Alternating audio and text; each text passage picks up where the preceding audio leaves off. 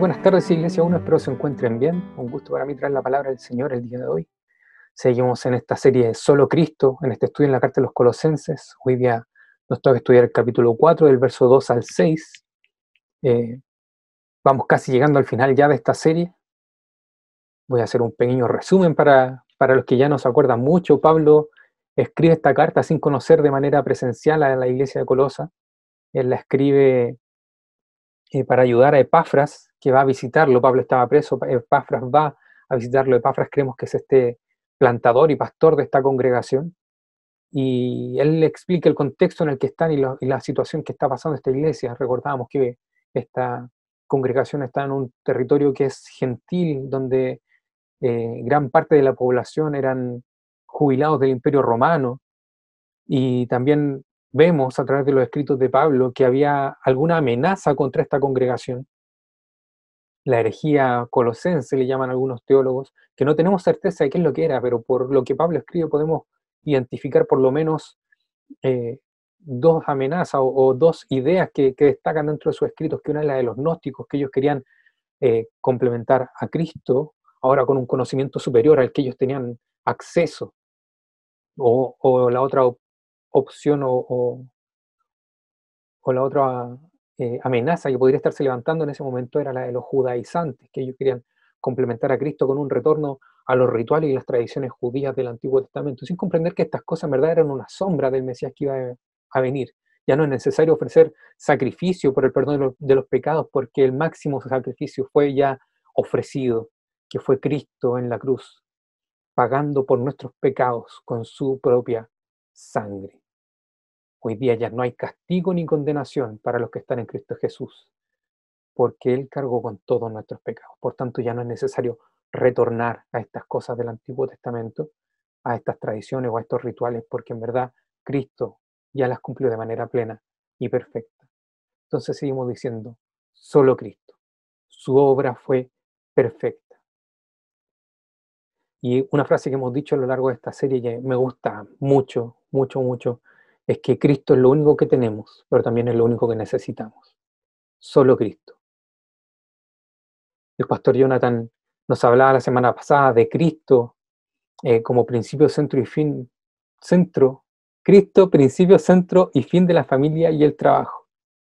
Y él nos mostraba cómo, gracias a la obra de Cristo, hoy día nosotros no tenemos que buscar nuestro propio gozo ni nuestra propia satisfacción en las demás personas, sino que nosotros buscamos la gloria de Dios y el bienestar de nuestro prójimo y en eso también nosotros nos vemos bendecidos y nos gozamos. El foco no está en nosotros, el foco está en Dios y en nuestro prójimo. Hoy día vamos a seguir un poco por esa línea y el título del sermón de hoy es Actos cotidianos que Cristo usa para extender su reino. Actos cotidianos que Cristo usa para extender su reino. Ahí, por si está tomando apunte, lo dije muy rápido.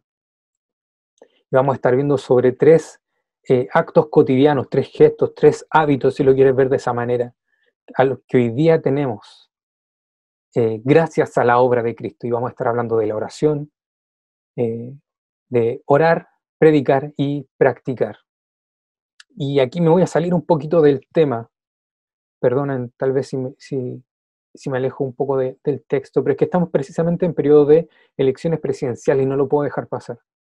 Hemos estado muy pendientes en la televisión, en la radio, sobre los debates que se han estado llevando entre estos diferentes eh, candidatos, donde todos estamos ansiosos por saber sus propuestas, porque queremos saber qué idea tienen ellos para mejorar las cosas. Y lamentablemente, y perdonen que lo diga con esta palabra y que tal vez pueda sonar subjetivo o como opinión personal, les pido disculpas, pero han sido debates lamentables, lamentables, han sido exposiciones lamentables. Me voy a quedar con esa palabra porque cualquier otra puede ser eh, tal vez hasta incluso ofensiva, decirla. En vez de ver debates, en vez de ver eh, sinceras propuestas, lo que hemos visto han sido programas de farándula entre estos candidatos tal vez sin llegar a usar insultos, sí se han descalificado de manera mutua entre todos, entre todos. En vez de escuchar propuestas para decir yo, yo eh, con respecto al tema de, la justicia y la delincuencia propongo esto, lo que hemos escuchado son cosas como, ah, pero es que cuando tú estuviste en ese cargo, pero es que cuando tú fuiste ministro de esto, tú no hiciste nada. Ah, pero es que tú trabajaste con, con tal persona cuando era presidente, ¿por qué no lo hiciste entonces? Ah, pero es que a ti te financian tal y tal persona. Ah, no, pero es que tú no estás ejerciendo tu cargo ahora. Tú no estás trabajando. ¿Por qué sigues cobrando tu sueldo entonces? No, pero es que te acuerdas que tu abuelo, no, pero es que te acuerdas que tu papá. Y ese tipo de argumentos hemos visto en estos debates lamentables, lamentables. Y todos seguimos con esta sensación de, ¿qué proponen para mejorar las cosas? Déjame decirte, seas creyente o no creyente, si estás escuchando este sermón, que si tú realmente anhelas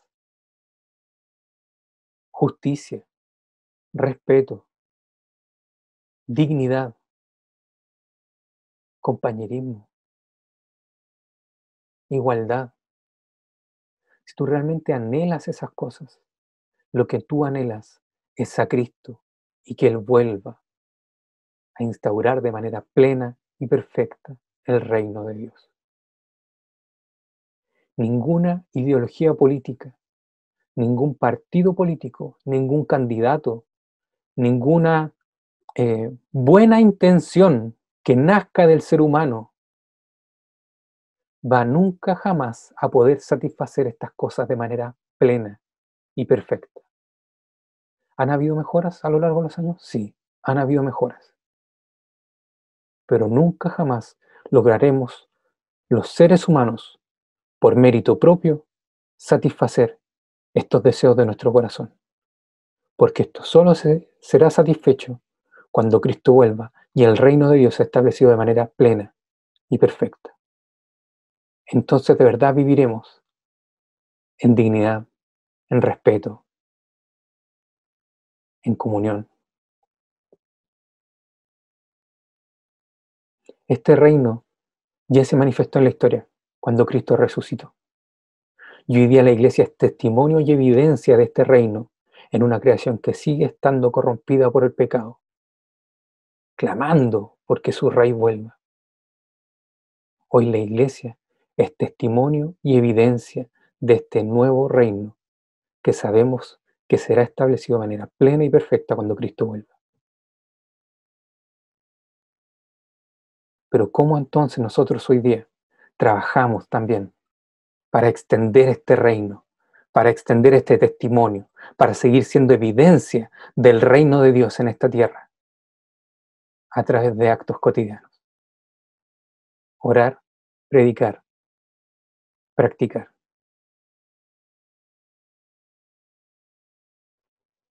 Tres actos a los que hoy día tenemos eh, acceso, por decirlo de esa manera, gracias a la obra de Cristo y solo por Cristo. Le invito a que vayamos al texto. El primer punto que vamos a ver hoy día es orar. El primer acto cotidiano que Cristo utiliza para extender su reino es la oración. Y lo vamos a ver en el versículo 2. Dice el texto, dedíquense a la oración, perseveren en ella con agradecimiento.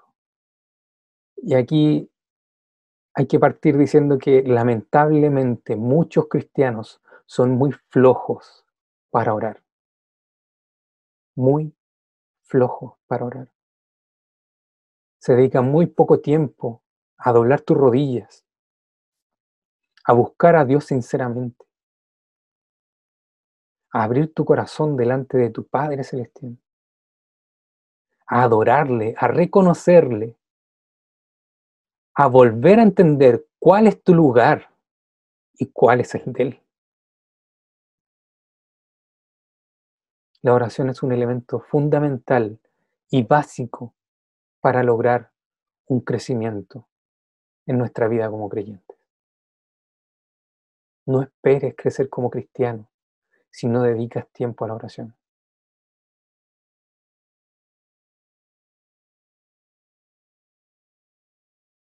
La oración debe ocupar un lugar importante en tu vida para que existan frutos permanentes de conversión. Dejemos de quitarle prioridad a la oración. Dejemos de decir, ah, cuando termine este programa de televisión ya voy a dedicar un ratito a orar. Ah, cuando termine de ver redes sociales voy a dedicarme a la oración. No, basta con eso. Ponlo como prioridad en tu vida. Porque la oración es el arma que Dios ha establecido para contrarrestar todos aquellos ataques que podamos estar sufriendo, tanto espirituales como las tentaciones. La oración es también este medio que Dios ha dejado para que nosotros podamos confesar nuestros pecados a Él. Volviendo a lo que hablábamos al comienzo, ya no es necesario que haya un sacerdote ante el cual yo vaya y confiese mi pecado para que le ofrezca un sacrificio para el perdón de Dios. No, hoy día gracias a la obra de Cristo tú tienes acceso al Padre a través de la oración en el nombre de Jesús. No dejes que el pecado te aleje de la oración. Dedícate a la oración. Muchas veces cuando pecamos nos da lata arrodillarnos, nos delata acercarnos a Dios, porque nos sentimos indignos, porque nos sentimos traidores, porque nos sentimos hipócritas. Tengo una buena noticia para ti. Si tú has creído en Cristo como tu Señor y Salvador, todos tus pecados fueron pagados por Él en la cruz. Y hoy Dios ya no está enojado contigo, ni tiene nada para condenarte, porque cuando Dios te mira, te ve cubierto de Cristo. ¿Has pecado? ¿Te has alejado de la oración por haber pecado? No dejes que eso pase. Dedícate a la oración. Dedícate a la oración. Goza de este beneficio que tenemos gracias a la obra de Cristo. ¿Estás siendo tentado? Dedícate a la oración y persevera en ella. No dejes que la tentación te aleje de orar. No dejes que la tentación en este momento te impida doblar tus rodillas y acercarte a Dios, abrir tu corazón, confesándole incluso esto. Señor, estoy siendo tentado en esto. Señor, tengo ganas de esto. Señor, siento esto en mi corazón en este momento. Persevera en la oración.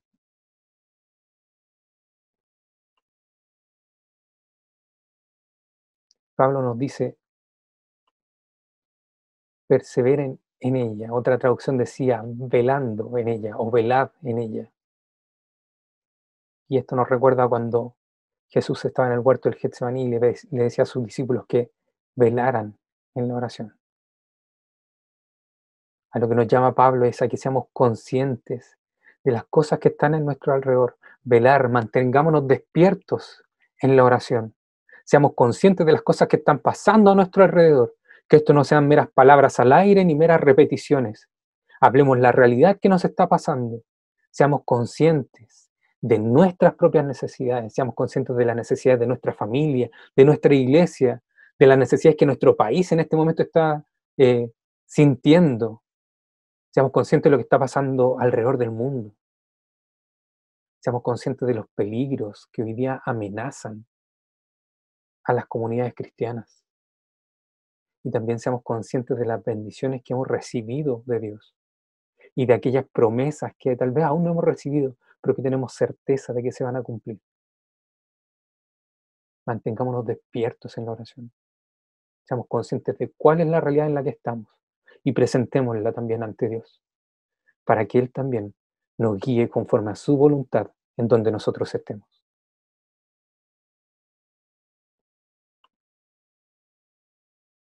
Y también seamos agradecidos. Perseveren en ella con agradecimiento, dice Pablo. Seamos agradecidos también en la oración. Seamos conscientes de que todo lo que tenemos es por la misericordia de Dios.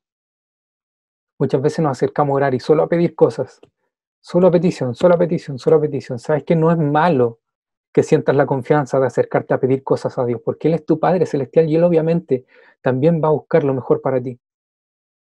Pero no te quedes solo en eso. Sé también agradecido.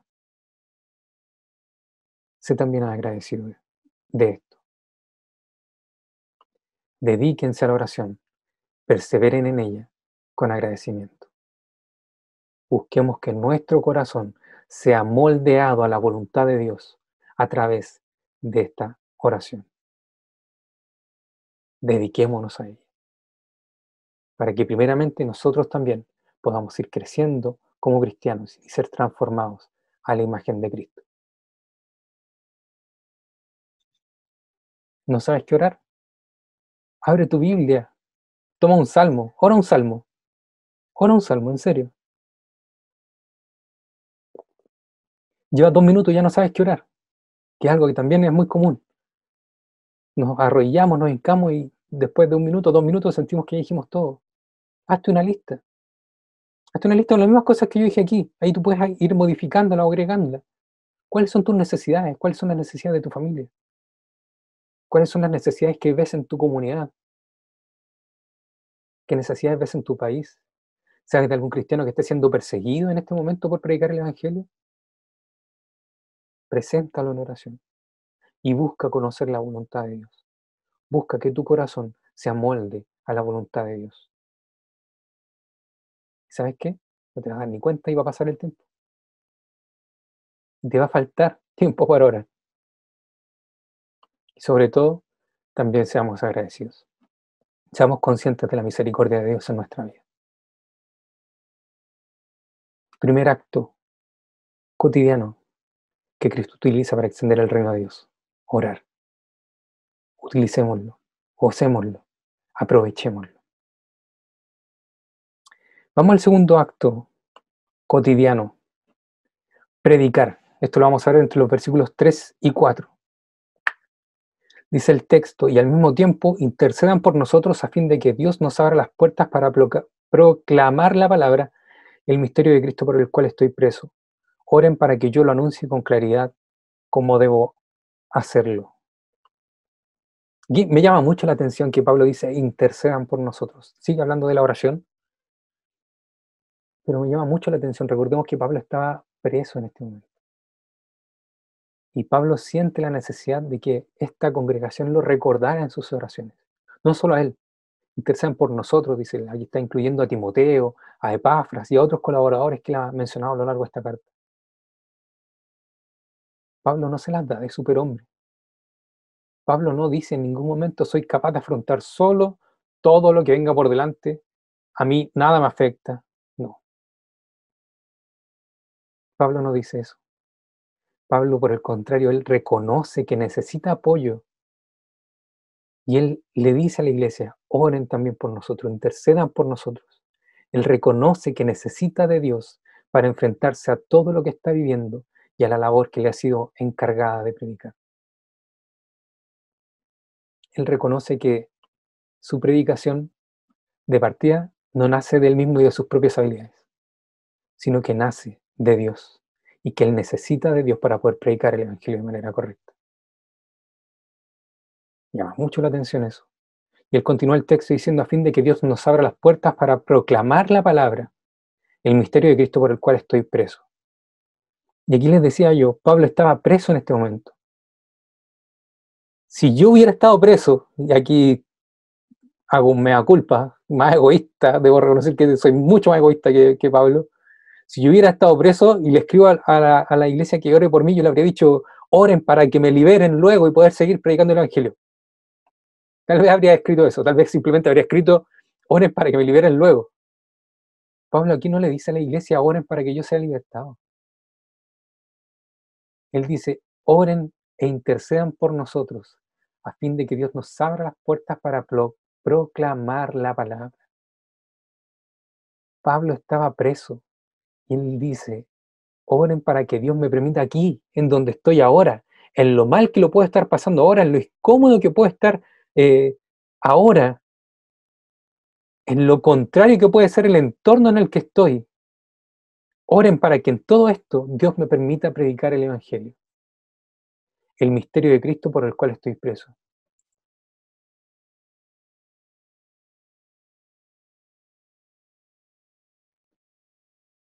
Para Pablo el Evangelio era algo real y serio. Donde él estaba, él quería predicarlo. Pablo nos dice que el Evangelio es algo que se hace que la predicación del Evangelio es algo que se hace cuando uno tiene ganas. Pablo aquí lo ve como una necesidad en su vida. a fin de que Dios nos abra las puertas para proclamar la palabra. El misterio de Cristo por el cual estoy preso. Y aquí me llama mucho también la atención el hecho de que Él no diga la salvación eh, por medio de Cristo, como lo hace en otras, en otras cartas. Dice el misterio de Cristo y Él aquí atiende a todo lo que ha presentado ya en la carta de los colosenses. Cristo no solo viene a salvar el alma de las personas, Cristo no solo viene a otorgar salvación al pecador, Cristo también viene a redimir la creación por completo. Solo Cristo y su obra son plenas y perfectas para la redención de la creación y para la salvación del pecador. Este es el Evangelio que Pablo quería predicar allí. Esto es lo que Pablo estaba pidiendo. Intercedan por nosotros para que Dios me abra la puerta, nos abra la puerta a todos y, y podamos predicar el misterio de Cristo. Cristo es suficiente para todo no solo para la salvación del pecador, sino que para la redención de la creación, para redimir la realidad en la cual estamos. Cristo es suficiente. No es necesario complementarlo con otras cosas. Y Pablo dice, oren para que yo lo anuncie con claridad como debo hacerlo en el versículo 4. Vemos aquí que Pablo está como un poquito ansioso de poder predicar, y también él pide que sea, que Dios le dé claridad, que Dios le ayude a poder eh, enseñar esto de manera fácil para los que lo iban a oír. Que ellos pudieran eh, conocer a Cristo y recordemos que Pablo estaba encarcelado y en un lugar donde no era un terreno propiamente judío, con romanos, con gente que no era conocedora de las escrituras, con gente que no era conocedora de la tradición eh, judía. Así que Pablo probablemente, todos diríamos así como, pero Pablo era bacán, pues era evangelista, el loco tiene que haberse las sabido todas, tiene que haber tenido una predicación súper buena, tiene que haber tenido muy buena llegada con todos. Pablo aquí, Pablo aquí está reconociendo que necesita de Dios para poder proclamar el Evangelio incluso a aquellos que no conocen nada de esto. Eso es lo que Pablo aquí está pidiendo. Oren para que yo lo anuncie con claridad cómo debo hacerlo. Pablo les pide que oren para que Dios les dé sabiduría en llevar el Evangelio a aquellos para quienes este mensaje es totalmente extraño y ajeno. ¿No deberíamos nosotros orar por lo mismo también? Muchas veces nos justificamos diciendo, no, es que yo no tengo estudios de teología, pues no puedo predicar.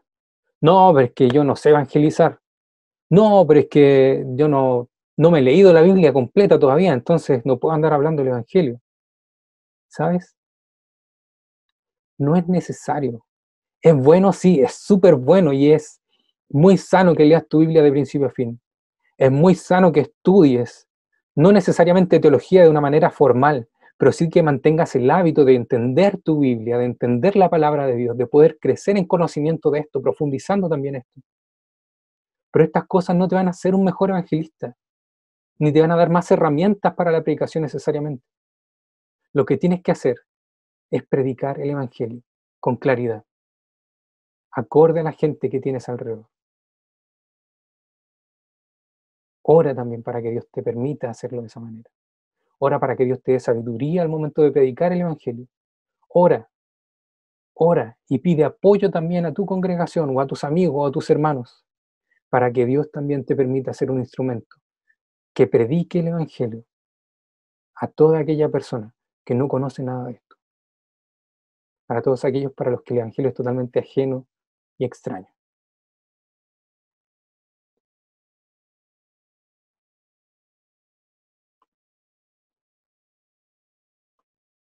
el tercer acto a través del cual eh, Cristo extiende el reino de Dios es practicando. Entonces hemos visto eh, orar, predicar y el tercer hora practicar. Y vamos a ir a los versículos 5 y 6. Dice el texto, compórtense sabiamente con los que no creen en Cristo, aprovechando al máximo cada momento oportuno, que su conversación sea siempre amena y de buen gusto. Así sabrán cómo responder a cada uno. Aquí una traducción más literal de estos versículos es compórtense sabiamente con los que no creen en Cristo, redimiendo el tiempo o también comprando cada momento. Ambas podrían ser una buena traducción. Compórtense sabiamente con los que no creen en Cristo, redimiendo el tiempo o comprando cada momento. Y esto es súper importante nuevamente entenderlo en el contexto en el que Pablo estaba.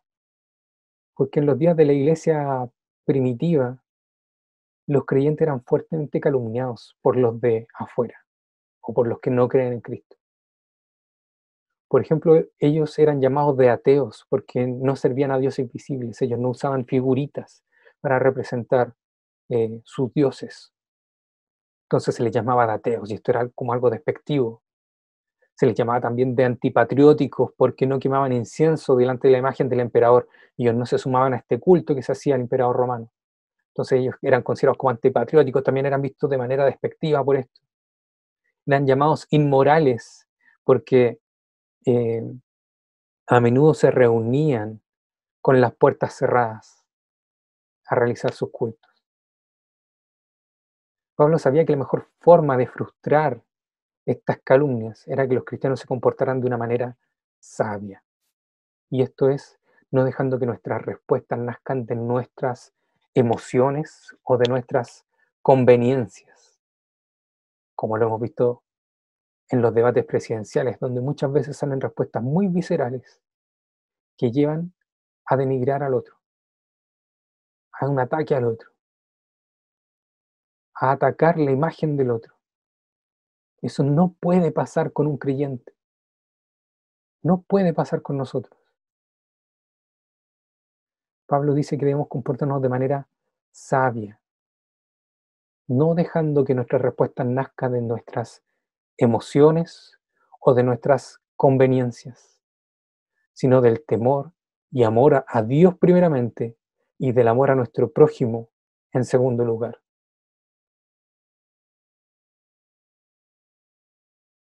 debemos comportarnos de manera sabia con aquellos que no creen en Cristo. No debemos ser motivo de tropiezo para otros. Y aquí Pablo utiliza en la aprovechando al máximo cada momento, o redimiendo el tiempo, o comprando cada momento, como decían otras traducciones más literales. Pablo nos está diciendo, ¿saben qué? El tiempo es un bien que Dios les ha dado. Ustedes son mayordomos también de cómo van a utilizar el tiempo. Y esto sí que hay igualdad. Hay gente que tiene más y menos plata, hay gente que tiene más y menos estudio, pero tiempo todos tenemos. A todos el día nos tiene 24 horas. Sé sabio en cómo vas a utilizar tu tiempo. Sea un buen mayordomo de este bien que Dios te ha dado y utilízalo de manera sabia, aprovechando al máximo cada momento oportuno con los que no creen en Cristo. Voy a decir una frase que tal vez no nos va a gustar mucho, pero a la larga la reputación del Evangelio dependerá de la conducta de los seguidores de Cristo. Nos carga pensar de esa manera, pero es así. La reputación del Evangelio depende de la conducta de los seguidores de Cristo. Y en eso tenemos que ser muy, muy cuidadosos e intencionales. Aquí no basta con, mejor me quedo callado, no vaya a ser que ah, vayan a pensar mal del Evangelio por mi culpa, así que mejor me quedo callado todo el día, no hablo con nadie. No, eso tampoco es una buena administración del tiempo, sea intencional redime el tiempo y aprovechalo sabiamente con los que no creen en Cristo. Son pocas las personas que leen la Biblia. Y aquí me refiero a los que son de fuera, a los que no son creyentes. Son pocas las personas que leen la Biblia, pero son muchas las personas que miran nuestro actuar. Seamos consecuentes entre lo que creemos y lo que hacemos.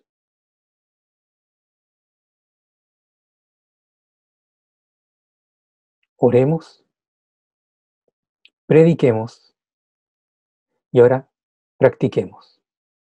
Seamos consecuentes, comportémonos sabiamente. Temor a Dios, amor al prójimo.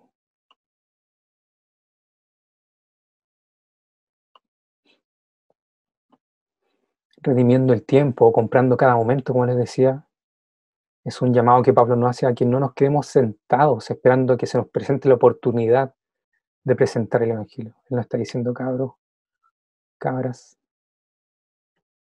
vayan y búsquenla. Sean mayordomos de su tiempo. Aprovechen sabiamente cada momento. Vayan y busquen oportunidades de presentar el Evangelio. Aprovechen intencionalmente cada oportunidad para ser de bendición para otros.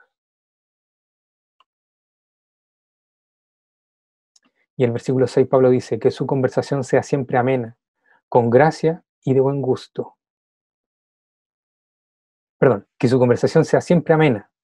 Entre paréntesis aquí le puse con gracia, que es lo que dice literalmente en el griego. Y de buen gusto, literalmente dice sazonada como con sal. Así sabrán cómo responder a cada uno. Que su conversación sea siempre amena, que su conversación sea siempre con gracia. ¿Qué se refiere Pablo aquí cuando nos dice que su conversación sea siempre con gracia? Esta era una expresión que era común en ese tiempo y se utilizaba por los no cristianos eh, del tiempo de Pablo, para decir así como que tu conversación siempre tenga algo brillante, algo inteligente, algo que cautive, que tu conversación siempre tenga un comentario agudo o que muestre alguna de tus habilidades, que tu conversación sea cautivante. Eso era lo que ellos querían transmitir con este dicho, que era muy común, que su conversación sea siempre con gracia o con inteligencia, dicen algunos. Pablo aquí está diciendo que su conversación sea siempre con gracia. ¿Y a qué se refiere Pablo entonces? ¿Qué es una conversación con gracia? El mismo Pablo lo dice en otra carta, Efesios 4:15 dice, hablando la verdad en amor. ¿Quieres que tu conversación sea siempre amena? Entonces que tu conversación sea siempre hablando la verdad en amor. Eso es una conversación amena o una conversación con gracia. Pablo nos dice que su conversación sea siempre, siempre o sea, tanto al dirigirse a un grupo como a un vecino, tanto cuando conversen con alguien igual a ti, como cuando te toque responderle a una autoridad tuya o a alguien que incluso está subordinado a ti. Que tu conversación sea siempre, si te toca hablar con alguien rico, que tu conversación sea amena. Si te toca hablar con alguien pobre, que tu conversación sea amena. Que tu conversación sea siempre hablar la verdad en amor.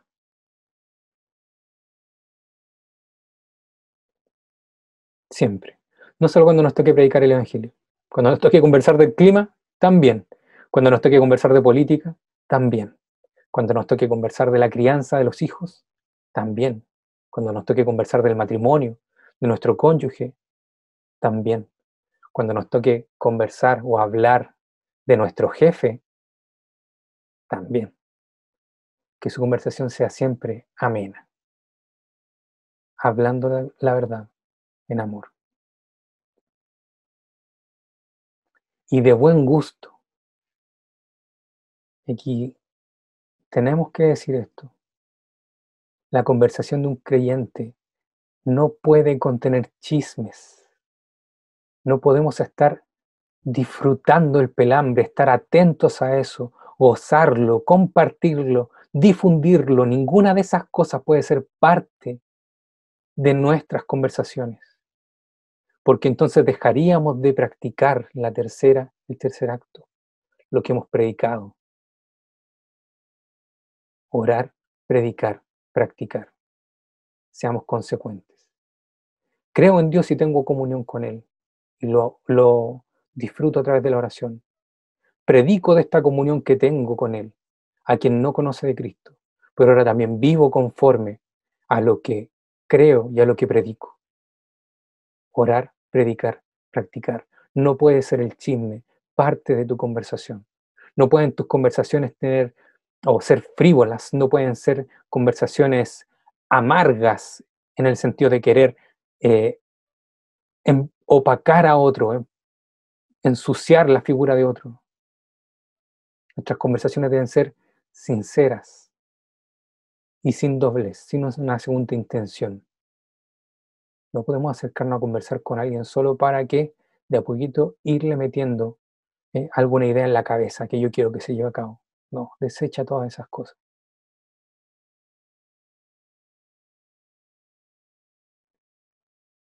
Seamos consecuentes. Y así sabrán cómo responder a cada uno. Aquí probablemente el apóstol Pablo está pensando en estos que hablábamos al comienzo. Estas personas que venían a amenazar a la congregación de los colosenses. Si tú mantienes estos actos de orar, predicar y practicar, entonces vas a saber cómo responderle en ese tiempo a los gnósticos o a los judaizantes, pero hoy día también vas a saber responderle en amor a aquellos que vienen a atacar tus creencias, a aquellos que vienen a atacar tu fe en Cristo, a aquellos que miran en menos el Evangelio. No podemos dejar que nuestras respuestas nazcan de nuestras emociones ni de nuestras conveniencias. Hablemos la verdad en amor.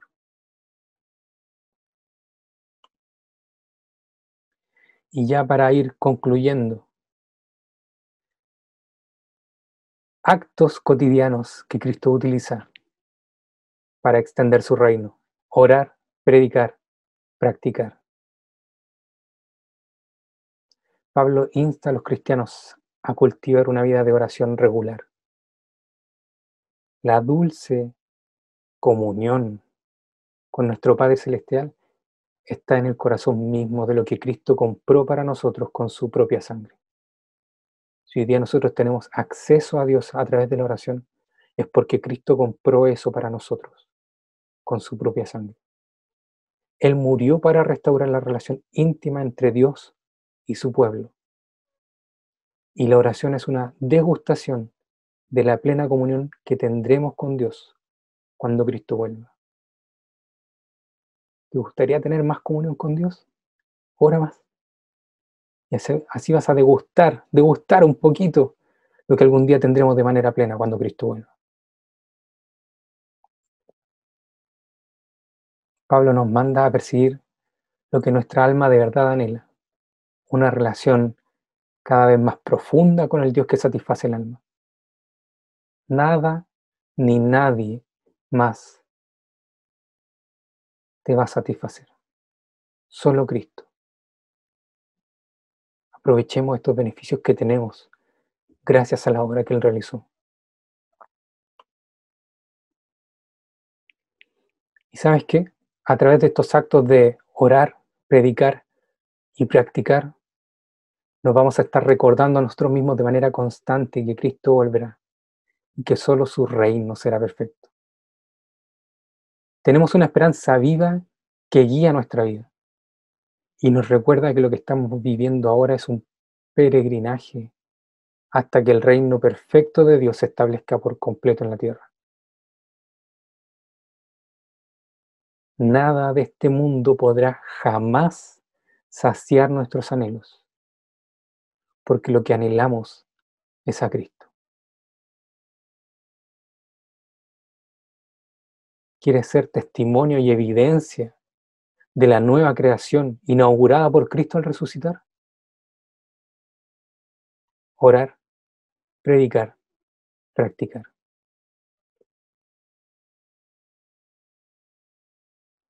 No lo vamos a lograr de manera plena, no vamos a cambiar el mundo, no vamos a hacer que estos presidentes o estos candidatos dejen de insultarse, perdón, dejen de denigrarse eh, o descalificarse unos a otros probablemente no lo vamos a lograr.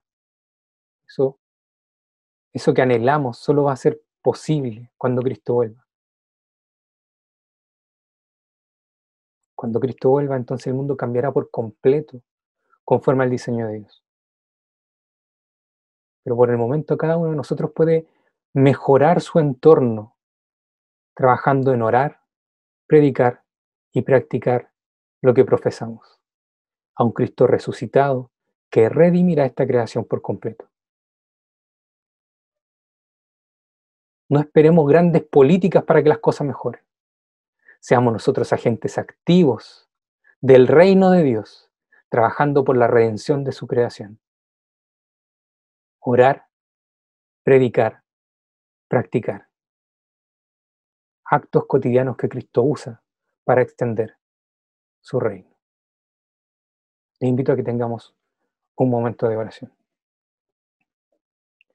Buen Dios y Padre Celestial, te agradecemos, Señor amado, porque primeramente tu palabra, Señor, nos alimenta, nos consuela, nos conforta también, Padre Santo. Te agradecemos por ella, Señor. Y te agradecemos por Cristo, porque Él inauguró ya, Señor, tu reino en esta creación. Te agradecemos, Señor amado, porque Él cargó con nuestros pecados en aquella cruz, pero también se levantó victorioso, Señor, de la muerte al resucitar. Te agradecemos, Padre Santo, porque Él es nuestra esperanza, Señor, porque en Él, Señor, sabemos que vendrá la plenitud de tu reino, Señor amado, en Él y solo a través de Él. Te agradecemos, Señor amado, por Jesús, por su sacrificio en aquella cruz, Señor, y también por adoptarnos, Padre, como a tus hijos. Permítenos, Señor amado, trabajar, Señor, para hacer evidencia y testimonio de este nuevo reino, Señor, en el lugar en donde estemos. Fortalécenos, Señor, porque muchas veces somos débiles en esto. Nos da vergüenza o nos sentimos poco capacitados, Señor. Pero danos también la sabiduría, Padre Celestial, para poder llevar el misterio de Cristo, este Evangelio, esta certeza que tenemos, esta realidad de que Cristo es el Señor, podamos predicarlo, Señor amado, de manera sabia y entendible a los que están alrededor nuestro, Señor. Ayúdanos a no confiar en nuestras propias capacidades primeramente, sino a confiar en ti, Señor. Y que seas tú, Señor, utilizándonos para el cumplimiento de tu propósito, Señor amado. Gracias por todo, te, te doy, Señor. Te pido que nos ayudes a ser consecuentes, Señor amado. A vivir de una manera consecuente con lo que profesamos. Ayúdanos, por favor, Señor. Ayúdanos también a mantener nuestros hábitos, especialmente el de la oración. Ayúdanos a no alejarnos de ti, Señor. Ayúdanos a que el pecado, a que la tentación, Señor, no nos alejen de ti. Ayúdanos a, ayúdanos a perseverar en eso, a poder degustar, Señor amado, de esta primicia que tenemos de comunión contigo, Señor, a través de la oración. Ayúdanos, Padre Santo, en todo esto. Fortalécenos, por favor, como comunidad. Fortalécenos también como individuos, Señor. Y ayúdanos, Padre Santo, a cuidar el testimonio de la iglesia en esta creación y a ser una evidencia, Señor, de que tú restauras y redimes las vidas de las personas, Señor. Gracias por todo te doy, Padre, en el nombre de Cristo Jesús, nuestro Señor y Salvador. Amén. Mis queridos hermanos, que el Señor les bendiga.